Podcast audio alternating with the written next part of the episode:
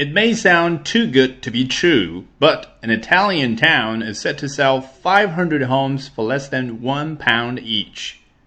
Mussomeli in southern Sicily has put 100 empty properties up for sale online for one pound or 85 pence, with another 400 expected to follow.